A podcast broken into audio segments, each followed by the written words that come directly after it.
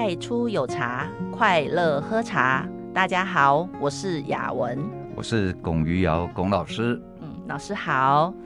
大家好。这两天蛮热的啊，秋老虎已经发威了。是的。对，哎，老师，今天他刚刚说他想要跟我们讲什么？喝茶需要了解这些吗？这个话题蛮广泛的。那我刚刚问老师是哪些？老师说听了就知道，就是这些。哎，就是这些。那请老师来帮我们分享一下关于这些那些的事情。好的，最近哦，我是有一些感触啦。嗯，什么感触呢？就是现在学习茶的这一些呃新世代茶人哦，每个人哦都好像要去做博士论文的。新世代的茶人是指大概几岁的呢？嗯，这个呃年龄的分别是是现在想学茶的人。哦，那我算是新世代茶人。哎，你算新世代茶人，嗯、无年龄限制，而是 学习新入门的啦。哦，有年龄限制也没有关系啊，我三十几岁，我没有在怕年龄限制。哦，那这个呢，就造成了，因为我有在师大教课嘛，哈、哦，嗯、那也有在工作室里面教课嘛，嗯，那么就会造成说，这个来学的人会觉得说啊，这个老师哦。授课内容含金量不高，我个人是听到说有人反映说，老师在师大跟在工作室教课的内容是完全天壤之别。那个壤就是土壤的壤，啊、天上跟地上。哎、欸，对啊，呃，在师大好像表现不怎么样，在工作室表现异常的出彩。哦，那有时候是。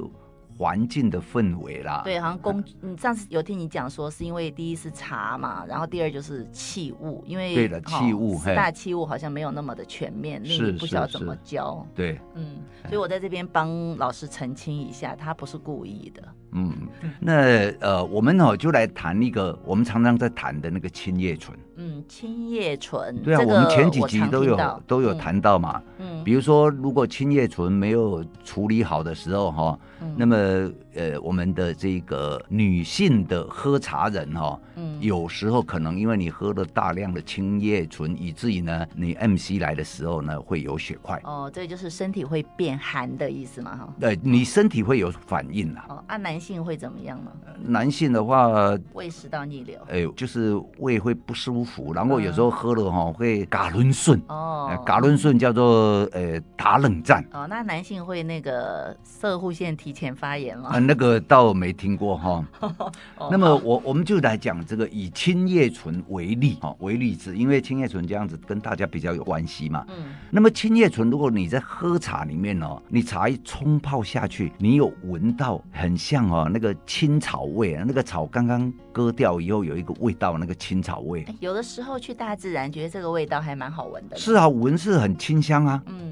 嗯，但是你喝进去，你会去吃草吗？哦，哦，身体可能会排斥，嗅觉不排斥。不，我们不是羊嘛，我已经讲过很多了，嗯、我们又不是羊，那么青叶醇我们没办法消化。哦，对，哦，所以闻的很香，没有问题。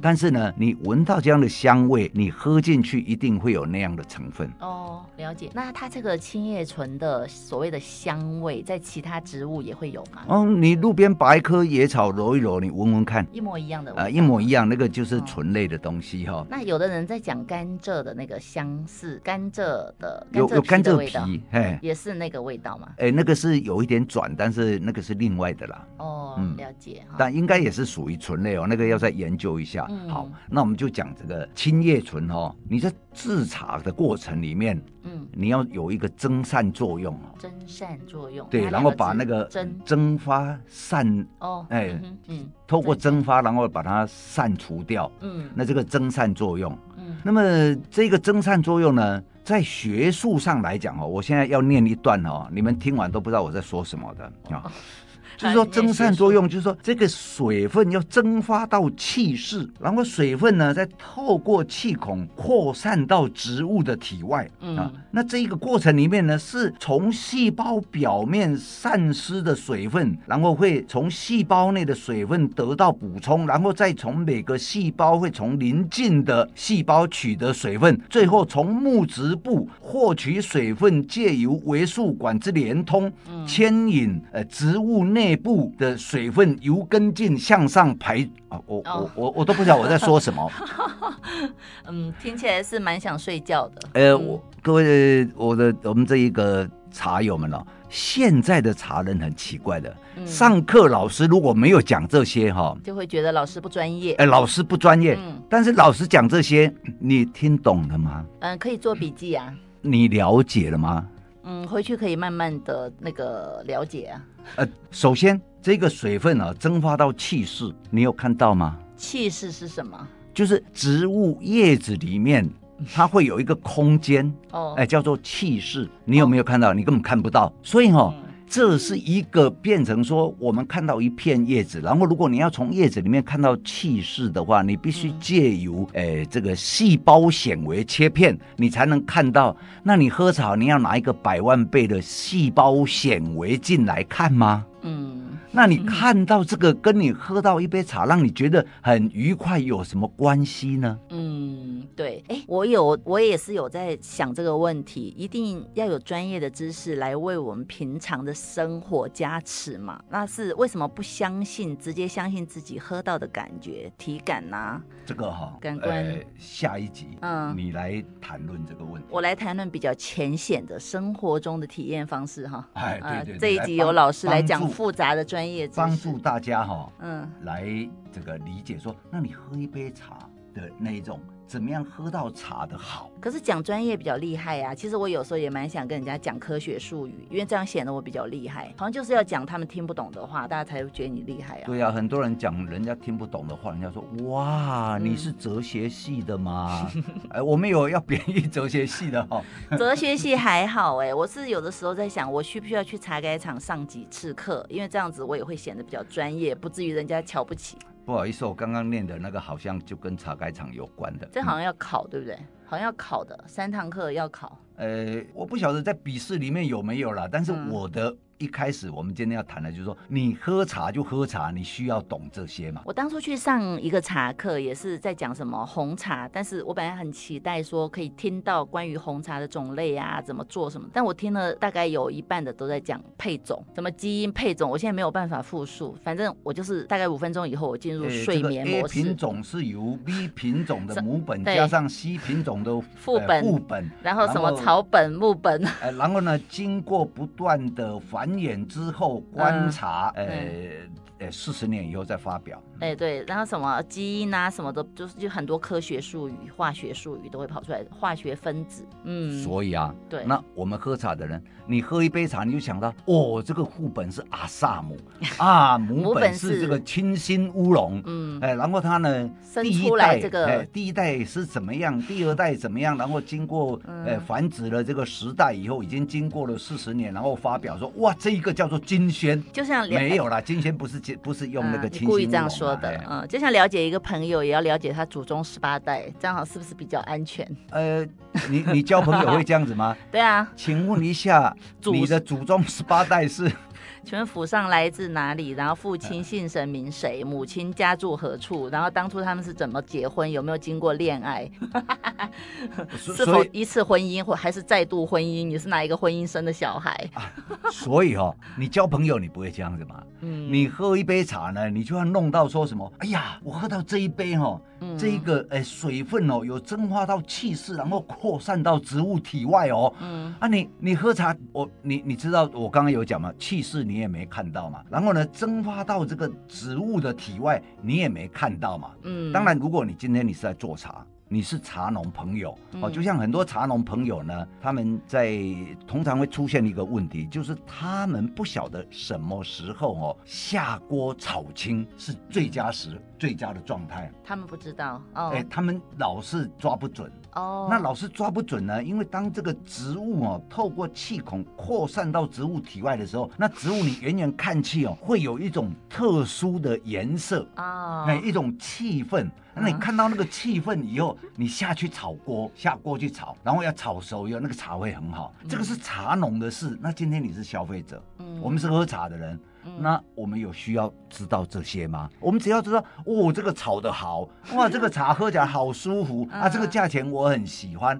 对，这样不就够了吗？可是如果只知道这个，不是就跟一般的、一般的喝茶的人没什么区别了？那因为我们要表现出我们是专业的茶人啊，那不然不知道这些，那何谓专业？哦，对哦，你你不知道怎么，假如说你是呃喝茶的人，然后你要小显示出哦，我是一个专业的，然后你跟你爸爸讲说，这一杯茶哦，这个当水分呃扩散到植物体外的时候哦，然后它那个细胞哦，A 细胞从 B 细胞跟 D 细胞又抽取了部分的水分，然后继续呢行使这个，我告诉你哦，你爸爸妈妈听到这些的时候，茶都不想喝了，可能巴掌就来了。各位啊，龚老师在这边聊的时候手舞足蹈，蛮好看的。可惜你们看不到，就听听就好了。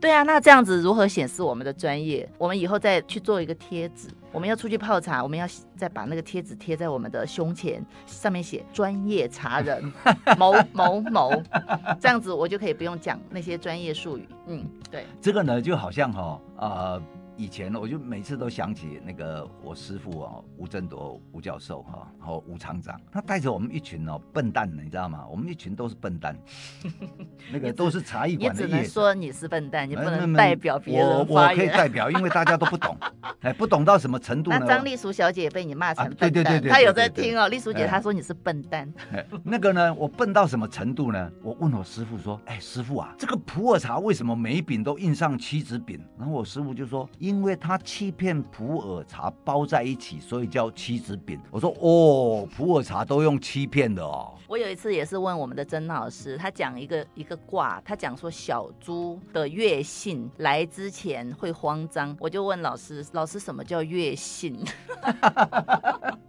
那那我说我们一群哦。呃，不能讲笨蛋了，实在应该讲是不懂的人哈，然后又很好学的人。OK，好，所以呢，就呃，我们业界的，我们跑去木栅上课，然后就说，呃，吴教授，请问一下那个铁观音怎么看啊？然后吴教授呢就说，哎，这个就叫我哈，说，哎，龚先生，你去采一个铁观音的这一个呃样品的样样本来，然后我就嘣嘣嘣跑去那个茶园里面，咦，一采刚好那一棵树是铁观音的茶虫，我没有踩错，你知道，铁观音。木栅铁观音哦，那个茶园里面其实哦最少有八个品种了。你是随意采的，还是你本来就知道？我本来就知道了。哦，那老师这边跟人家分享一下，铁观音的茶虫是长什么样子？铁观音的茶虫如果种在高山，那是长得哈、哦，这个呃头脑壮壮。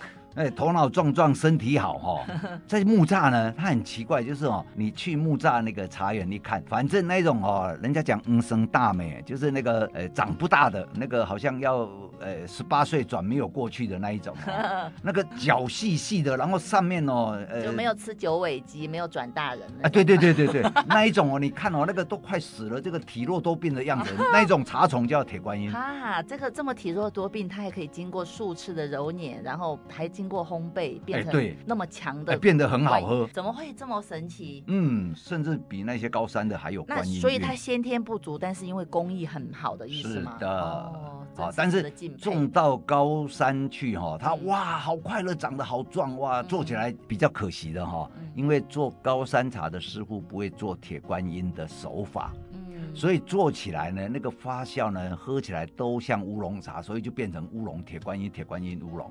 哦，但上次我们工作室有一批好像是合欢山的铁观音，你觉得如何呢？哎，那个是后来的背功背得很好。哦，嗯，哦，他就说前面做不足的部分，后来有用烘焙的技巧，把那一个呃做不足的部分做二度的发酵，嗯，然后再加上优良的烘焙，以至于就有一个叫做观音韵，然后带着高山气的观音韵。哦，那我们工作室最近有一批佛手的品种做的铁观音，那个如何呢？哎，对，那一个哈、哦、有两种，嗯，有一个呢是偏高山乌龙的佛手，哎，有一批呢是偏木栅铁观音气味的佛手。等一下，为什么要偏？哎，因为因为那个品种哦，嗯，呃，是佛手种，就是襄阳种，嗯、它再怎么做都没有铁观音品种的香气。哦，正宗的，哎，对对对。一点点，嗯，哎，没没，它是在做工上有表现出那个工艺，工工艺，后续工艺有表现出，但是它的品种少了一些铁观音原来的观音的韵味。本来就没有哦，要不然为什么要种铁观音种？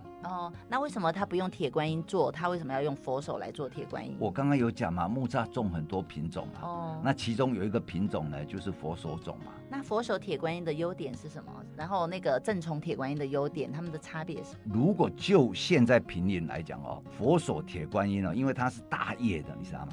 嗯，大叶种，它原学名叫蒿芦种啊哈。蒿芦。对，然后俗称叫襄阳种，嗯、或者叫佛手。嗯。或者是牛羊啊，牛羊啊，哈，都都有这个各种叫法。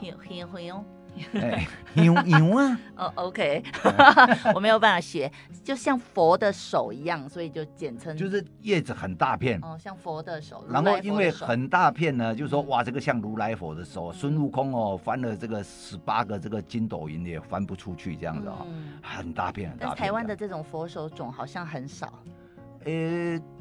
可能哈、哦，如果大家都很喜欢的时候，就会茶农嘛，就会扦插，然后一直种，以后就会多了。所以现在现在大家还没有喜欢，原因是因为不只有少数人，少数人会喜欢，那它特有的一个新香气。哦对对，它那个佛手乌龙跟佛手铁观音，它都有一个新香气。嗯，那佛手乌龙的那个品那个特点就是它是比较偏高山的做法嘛，就是变乌龙味了。然后是中烘乌龙的发酵。呃、对对对对对。那佛手铁观音就是铁观音的发酵比较重一点，那稍微重一点。重一点。哎，对。然后佛手铁观音因为它发酵重，它也够叶子够大，耐焯耐打，所以它都会基本上都用炭焙。对对对对。嗯，好，我知道区别耶，因为我有喝过。其实我也不是专业茶人，有喝过，然后你也不知道怎么去区辨。对，但是我没有像老师刚刚讲的说，某些人他会用科学的术语来讲这个，我都是用我自己的体感啊，我当下的体验经验，然后喝了之后记起来再来分享。其实一包四两，如果今天一次记不得，两次记不得，那喝五次总是会记得吧？我是建议要喝五斤呐、啊，不是喝五次。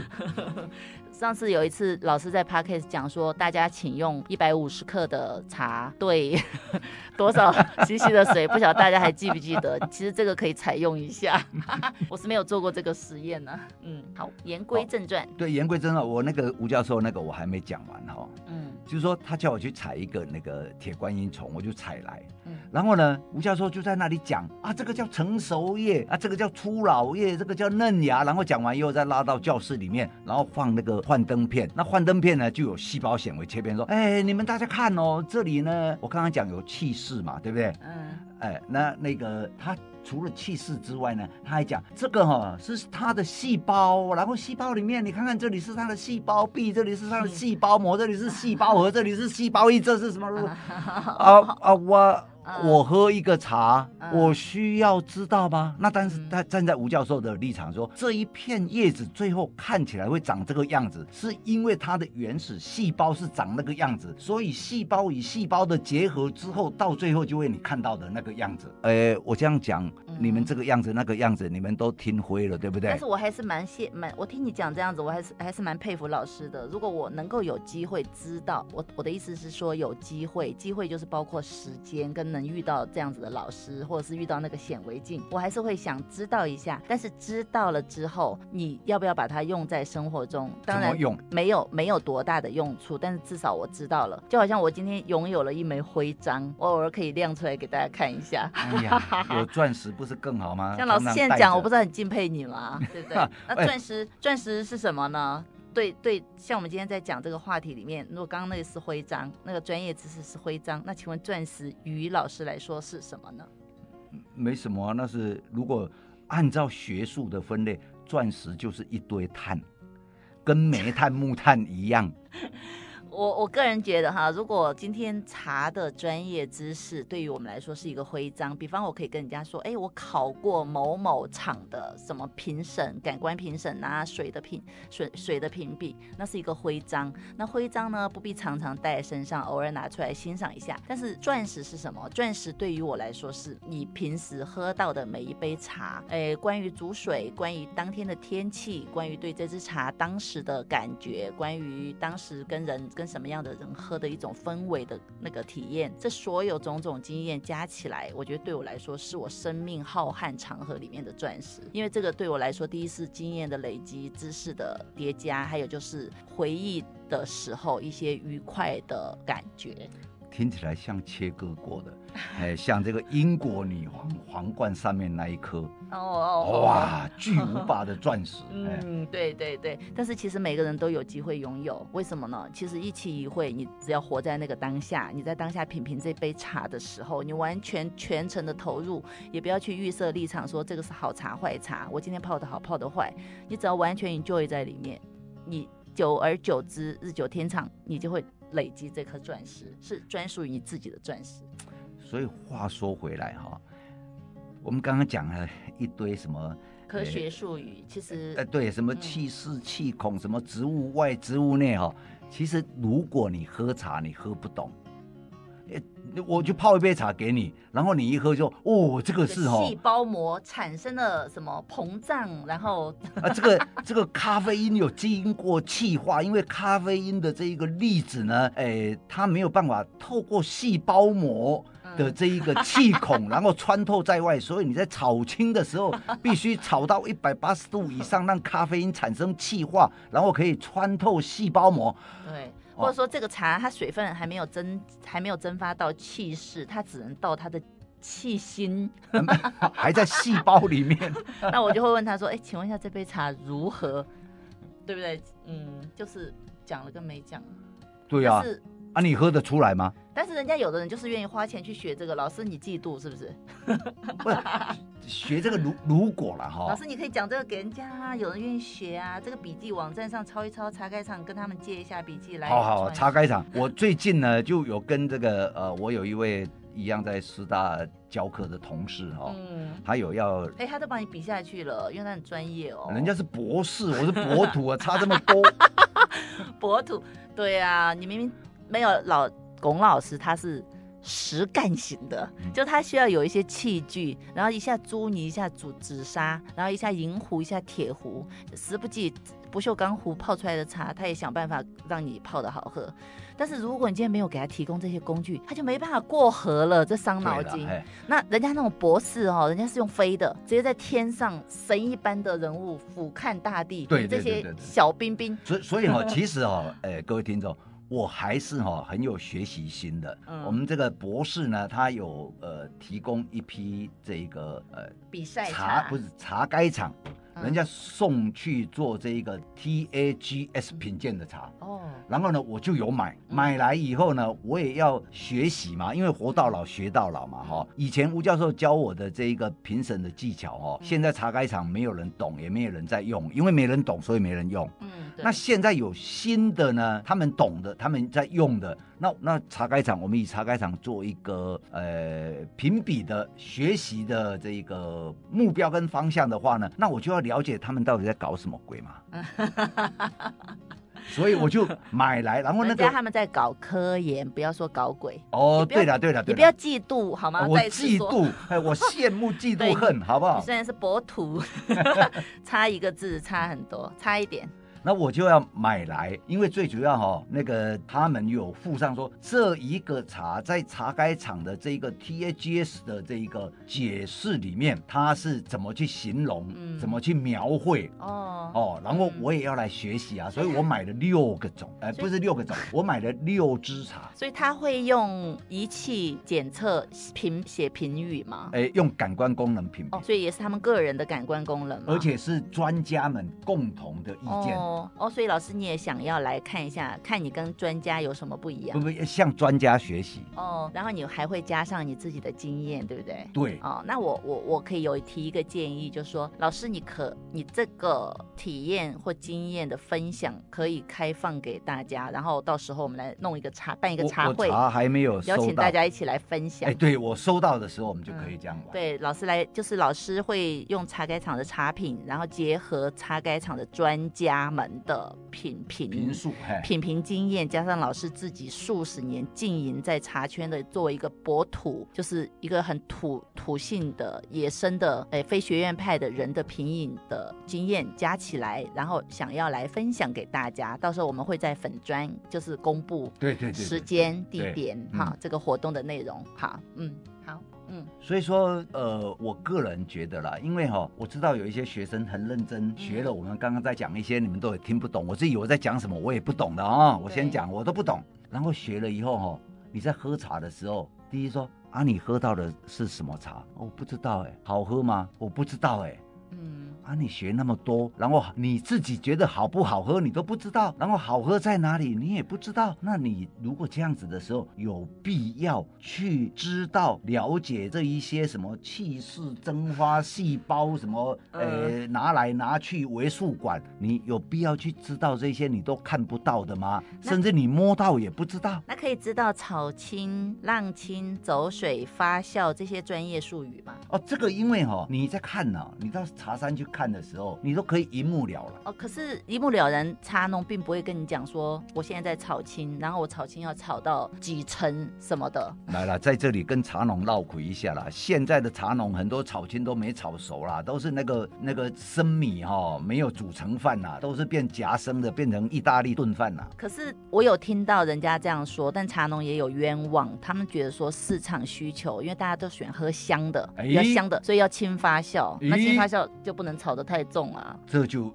这就有趣了。那个哈、哦、没有炒熟的，如果现在大家不是流行长茶吗？嗯。哎，你去尝那个没炒熟的，我告诉你哦，十年五年以后那个茶臭掉了，你不要哀呀。啊，为什么会臭掉呢？啊，它会再继续里面作乱啊，你那个有水分，没、哦、那个呃茶叶里面的这一个呃它的这一个呃发酵那个酵素啊，嗯、也也没有把它 stop fermentation，、嗯、然后它继续在里面又继续发酵发酵，然后到最后因为在非控制的情况之下，以至于呢它要怎么发要怎么变，不是我们所能理解的。所以如果你现在喝啊，你喜欢喝那样。哦，有比如说我最近很喜欢吃意大利炖饭，嗯、那个米不熟的没有关系，哎，我喜欢嘛哈对对。但是如果你要尝茶，就不要尝那一种，嗯，要尝那个有炒熟的。那至于什么叫有炒熟的？哎，不好意思，哎，你要到工作室来喝一些哈，嗯、有炒熟的，你才知道啊，这个茶是适合尝茶。好，因为时间关系哈，我们也剩哎，这这一集快结束，那我赶快抓紧时间讲一讲。我刚刚听了老师分享这么多，我帮大家就是厘清一下，区分一下，其实现在来学茶哈，我觉得最主要是没有搞清楚说。你的方向是你要学茶叶业界的业那边的经验知识，还是要学茶艺这边的经验知识？因为龚老师他比较少在山上做那些事情，当然有时候也会跟茶农一起参与，或者是那个电话监控，因为他要买茶嘛，他就要跟茶农讲他要茶农做什么他要求的茶，但他自己毕竟比较少的茶山经验，但是在茶艺这一块，龚老师算是一个厉害的人物，毕竟经营这么多年那。也有很多的经验，也有很多自己也跟了一些比较厉害的，像吴教授啊，学到一些知识。那今天如果您在听广播的，您想要来学习茶艺，如何把一杯茶汤泡泡好，如何避免踩到茶叶的雷，那么就欢雷区对，如何去品辨茶与茶的不同，那么就欢迎你来工作室找龚老师学习茶艺的知识，包括学习怎么样泡茶的技术。那如果你今天想要了解，如何去茶叶的前世，叶子的叶的前世今生，以及怎么样去从一个树上采摘到形成毛茶，然后也就可能找龚老师，也会他只顶多会给你一些诶、欸、知识，但是他比较没有办法给你经验。但是关于从毛茶如何那个变成一支对身体诶、欸、比较好的没有负担的茶，那龚老师也可以帮助你，就是在关于烘焙的这一块。所以大概分三区，茶叶的前世。跟茶叶的前世就找茶农，那茶 叶的今生就可以来找龚老师。那如果有需要的话，就请请写粉砖告诉我们讯息，或加入我们的官方 LINE 都有。哎，大家就是熟悉的雅文为你们回答问题。那今天因为节目的关系啊，我们这个就进行到这边。太初有茶，快乐喝茶。我是雅文，我是龚老师，谢谢大家，拜拜。